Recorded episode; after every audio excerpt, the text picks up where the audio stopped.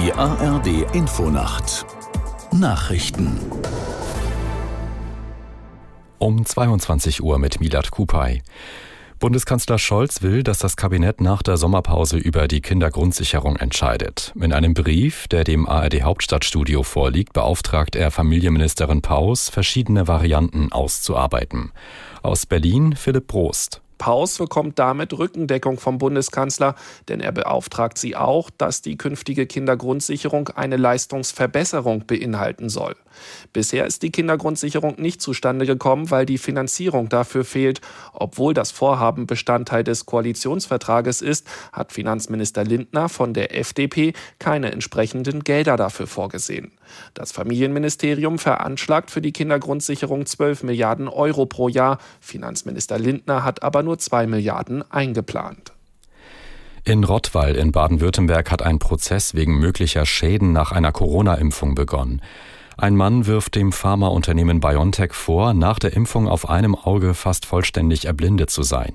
Der Zivilprozess ist einer der ersten gegen einen Corona-Impfstoffhersteller in Deutschland.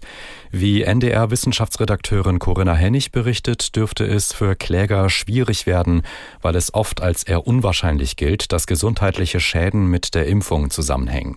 Konkret läuft das oft über eine Ausschlussdiagnose. Also man versucht herauszufinden, ob andere Ursachen in Betracht kommen und die dann im Zweifel auszuschließen oder eben nachzuweisen. Aber tatsächlich ist es in den meisten Fällen wirklich schwer, irgendeinen Nachweis zu führen, weil es auch ein zufälliges Zusammentreffen sein kann. Also wenn ich mir ein Bein breche nach der Impfung, dann denke ich auch nicht, es liegt an der Impfung, aber natürlich bei allen inneren Sachen liegt das nahe, ist aber tatsächlich häufig nicht der Fall.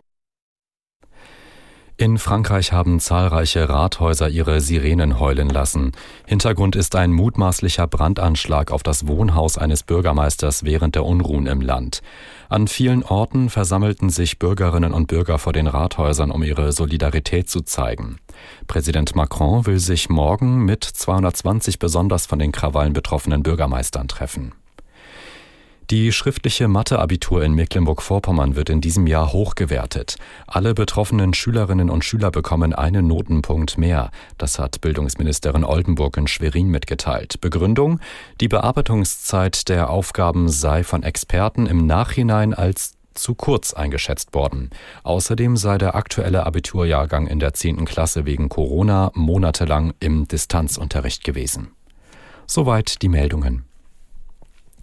Das Wetter in Deutschland. Nachts in der Mitte und im Osten trocken, sonst örtlich Schauer 16 bis 8 Grad an den Küsten Sturmböen.